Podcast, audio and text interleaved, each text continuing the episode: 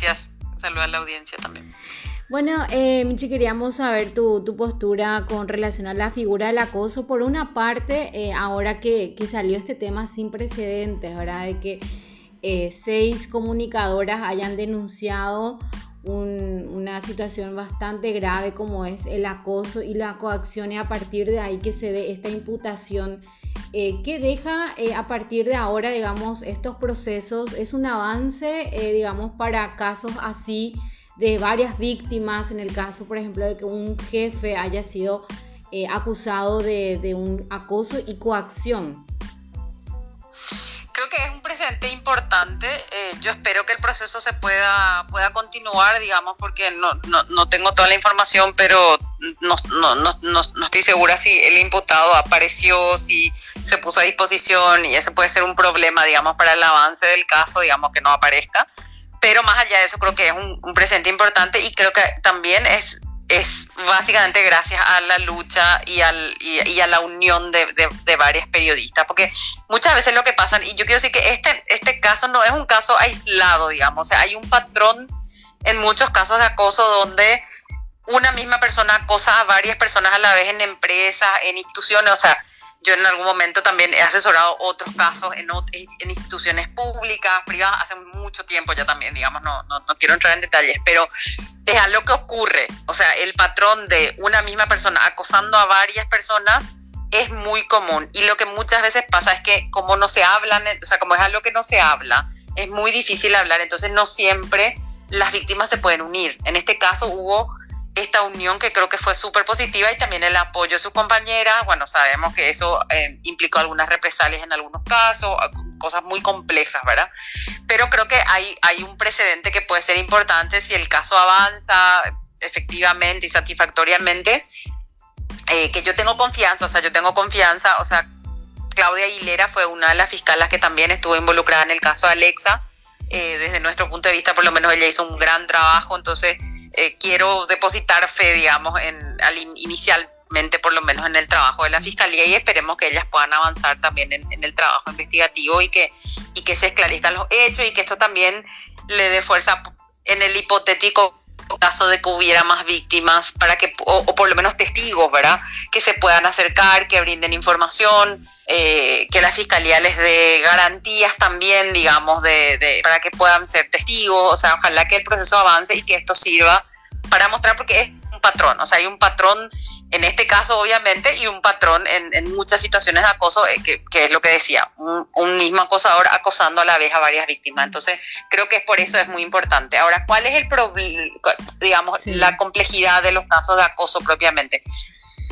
Eh, el, tipo penal de acoso sexual propiamente tiene una expectativa de pena muy baja, o sea, tiene una expectativa de pena hasta dos años y esto fue, salió mucho también cuando fue el caso de Alexa, porque no, todo el mundo decía, bueno, le, le condenaron al medio un año nomás, pero el marco penal total es hasta dos años. Entonces, lo que muchas veces pasa en este tipo de casos es que no llegan a juicio y terminan en salidas alternativas al procedimiento. Entonces, no hay demasiados casos juzgados sí hay salidas alternativas, sí hay procedimientos que avanzaron con salidas alternativas al procedimiento, pero no siempre llegan a la etapa de juicio. En este caso, por lo menos en, el caso de Granada, digamos, eh, lo que es interesante es que hay un concurso con otros tipos penales. Entonces, eso por ahí permite también que el caso, además de tener una complejidad mayor, se pueda, se pueda estudiar, digamos, separadamente el tipo de acoso y el tipo de coacción sexual. Y no, no recuerdo el tercer tipo penal que, que, creo que fue diputado.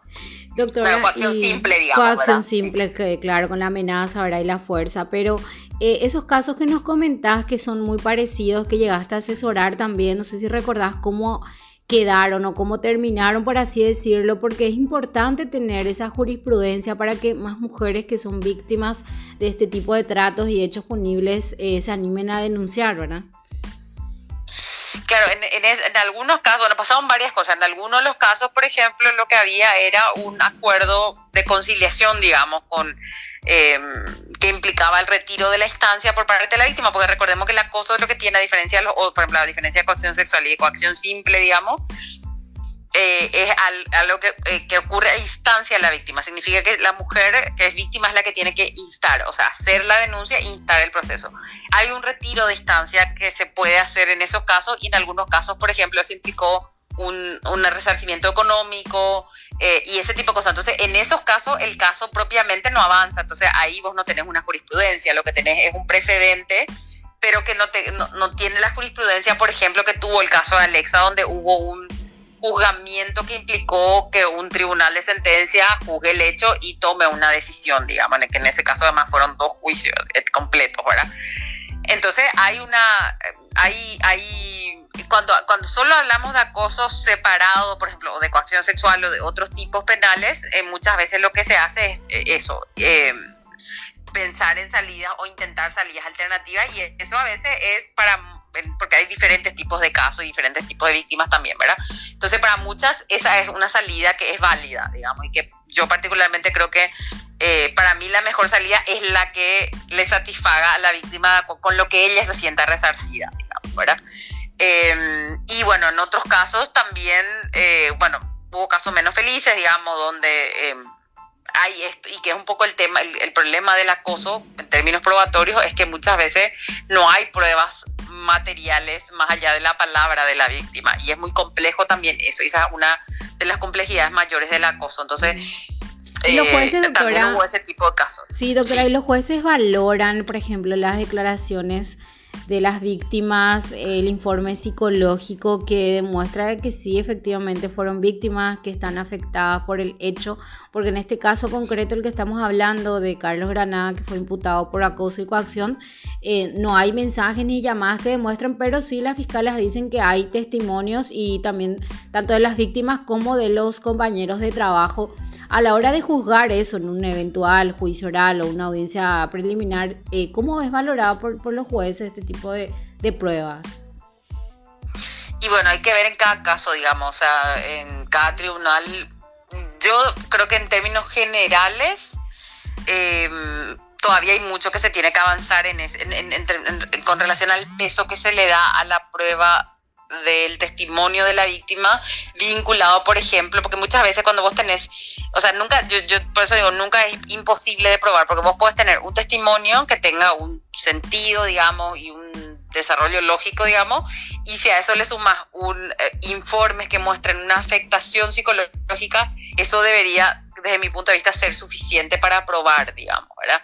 Em, y en este caso, además, yo lo que entiendo es que hay una gran cantidad de pruebas que muestran, eh, porque había, entiendo que existía aparentemente, existiría todo un sistema, digamos, de, que, implica, porque ese también es el, ¿cuál es el problema del acoso y de situaciones como esta? Que el acoso es en el ámbito laboral una, una forma en la que por un lado se impide el desarrollo profesional porque lo que yo he conversado con otras con otras mujeres que no fueron parte, digamos, de este esquema de acoso es que ellas no avanzaban profesionalmente porque no eran, entre comillas, elegidas.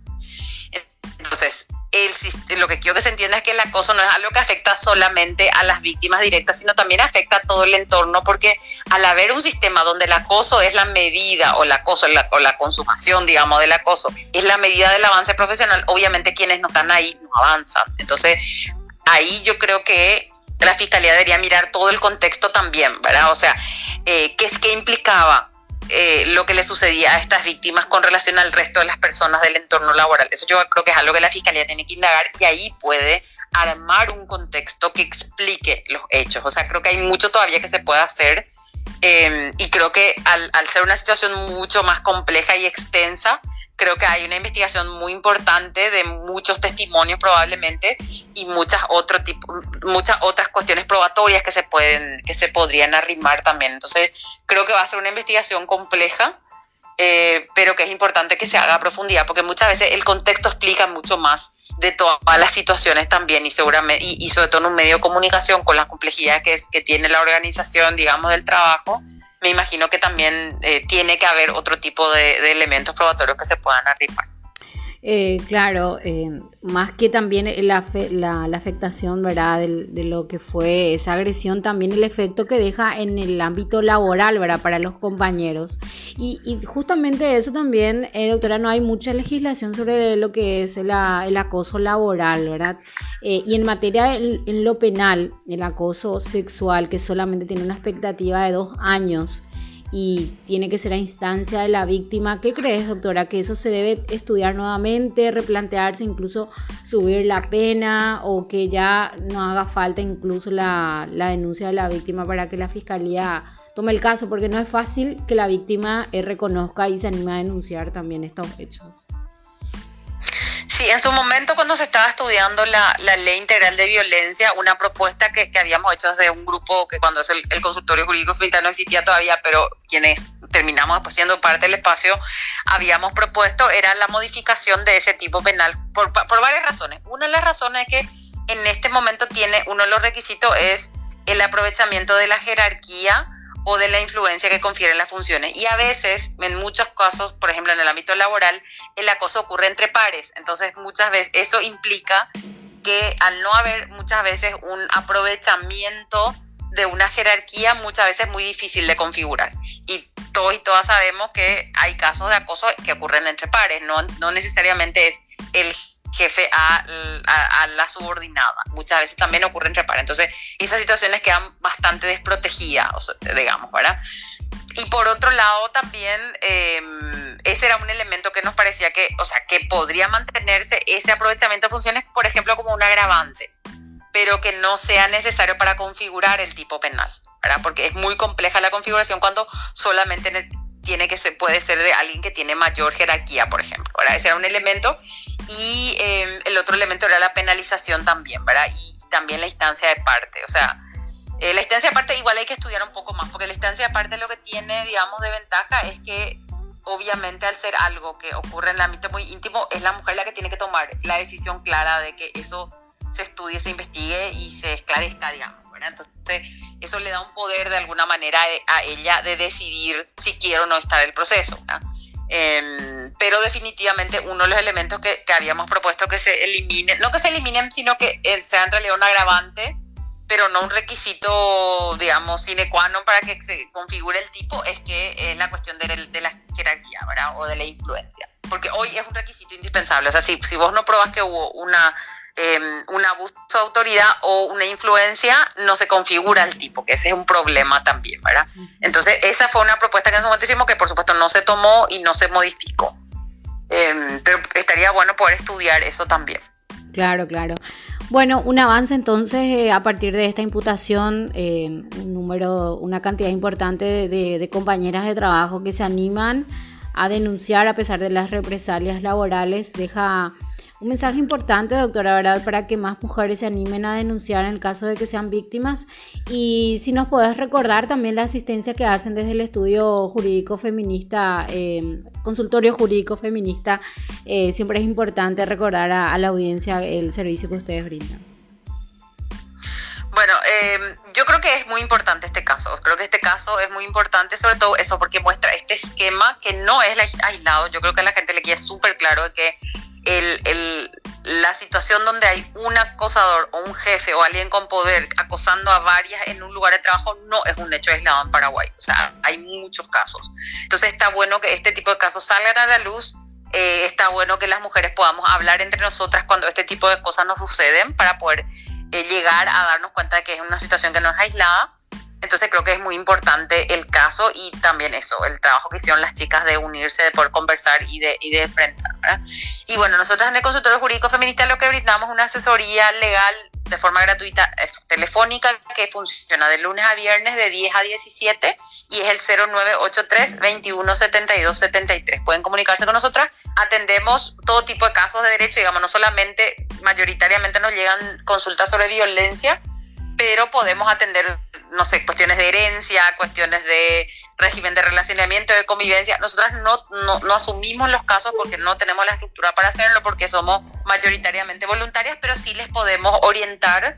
Eh, en algunos casos le podemos brindar una lista de profesionales de confianza, en otros casos le podemos hacer la vinculación con donde sea, o sea, por ejemplo, con la Defensoría Pública, eh, y el tipo de orientación que necesiten, ¿verdad? O sea, podemos hacer esa vinculación y, y facilitar el conocimiento de a dónde tienen que ir a tocar puertas, digamos, para si tienen un caso en particular y también un poco un espacio de reflexión conjunta, eh, porque muchas veces nos llaman mujeres que no saben qué hacer, por ejemplo, ¿verdad? Entonces, em, ahí tenemos un espacio, de, digamos, de escucha de alguna manera y, y, podemos ayudarla a tomar decisiones. Así que eh, siéntanse también libres de compartir esto siempre, o sea, el número está ahí a disposición y, y bueno, esperamos poder, poder aportar un poquitito de nuestro espacio también. Michi, muchas gracias por compartir con nosotros nuevamente. Gracias, Vane, que estés bien. Chao, chao.